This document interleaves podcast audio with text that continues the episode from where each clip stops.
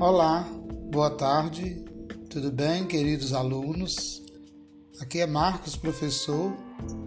Lembrando que iremos fazer a correção da semana 1 do PET, volume 2.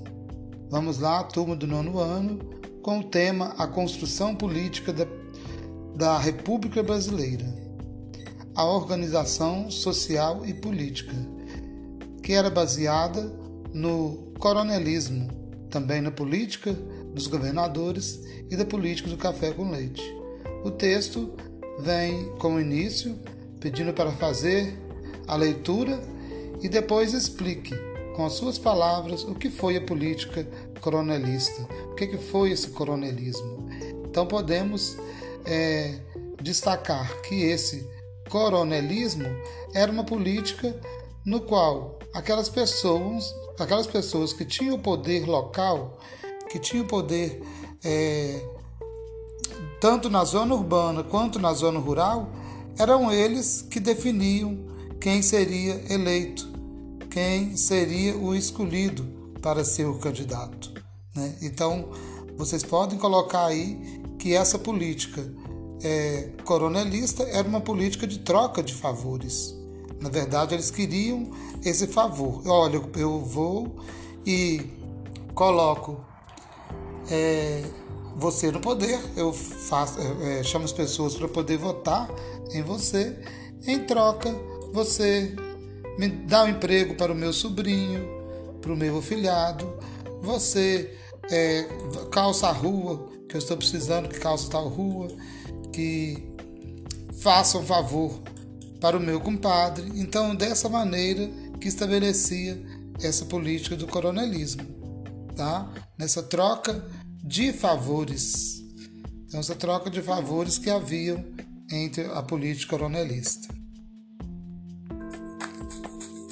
Sendo um momento, um momento político onde todos os coronéis, autoridades locais, grandes fazendeiros influenciavam a política do Brasil com promessas, ameaças ou compra de votos. Então podemos encerrar dessa maneira a correção da primeira questão.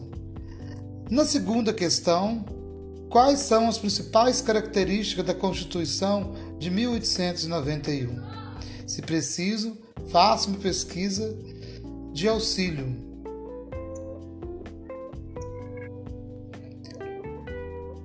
A Constituição de 1891, ela rompe com o modelo monárquico, coloca o fim ao poder moderador, separa o Estado e a Igreja e estabelece um sufrágio universal masculino. Então ela traz muitas mudanças essa Constituição. Essa Constituição ela é, coloca, estabelece né, maneiras de como seria a República a partir daquele momento. Então é muito importante saber que, que estabelece esse voto, né? Mas embora estava estabelecido o voto, mas somente quem poderia votar era o homem, né? No caso, sexo masculino, e também tinha que ter uma certa renda para estar habilitado a votar, né? Saber ler, saber escrever. Então excluía muita gente de dentro da, da sociedade, porque a maioria da população era de ex-escravo, então não estava ali dentro daquele é, processo de votar ou ser votado. Né? Então rompe com o modelo monárquico, então a partir daí não mais havia monarquia e sim teria uma república no Brasil.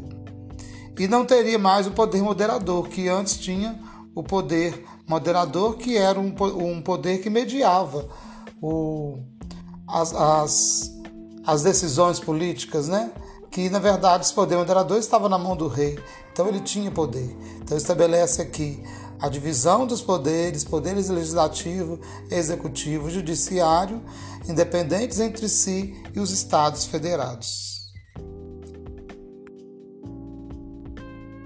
A questão 3, ela traz a ideologia republicana ganhou força a partir de 1870 porque o desenvolvimento das relações de produção capitalista em andamento no Brasil exigia mudanças que o Império não podia realizar. Todavia, o movimento republicano não foi homogêneo, pois congregava diferentes segmentos sociais, que, defendendo interesses específicos, se opunham à continuidade do império ou o atraso por ele representado. Entre outros segmentos sociais acima referidos, é, assinala a questão que não se inclui né, essa ideologia. Então, vai ser a questão C. Os escravos que identificavam a monarquia como um agente responsável pela coação e pela violência que marcavam suas vidas e, a, e seus descendentes. Então, essa vai ser a resposta correta. Aí temos a, a número 4, que vem a política do café durante a República. É, assinale aí, aqui está de acordo.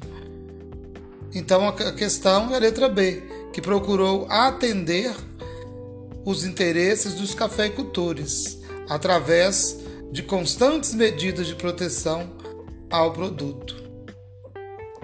E depois vem a questão 5, que é a questão do Enem. Completamente analfabeto ou quase sem assistência médica, não lendo jornais nem revista, nas quais se limitava a ver as figuras, o trabalhador rural, não, é, a não ser em casos esporádicos, temos padrão, padrão, patrão na conta de benfeitor. No plano político, ele luta com o coronel e pelo coronel. Aí estão os votos de cabestro, que resultavam em grande parte da nossa organização econômica e rural. Então, ideia é um trecho do texto Coronelismo, Inchado e Voto. Tá? É, e a partir daí, vem perguntando: o coronelismo, fenômeno político de Primeira República, de 1889 a 1930. Tinha como uma das, de suas principais características o controle do voto, que limitava, portanto, o exercício da cidadania. Nesse período, essa prática estava vinculada a uma estrutura social. Qual é essa estrutura social que estava demarcada? Podemos então marcar a correta letra E, que é agrária, marcada pela concentração de terra e do poder político local e regional. Então, essa é a resposta correta. E aí a gente encerra essa correção da semana 1 do PET, volume 2. Muito obrigado, um abraço, professor Marcos.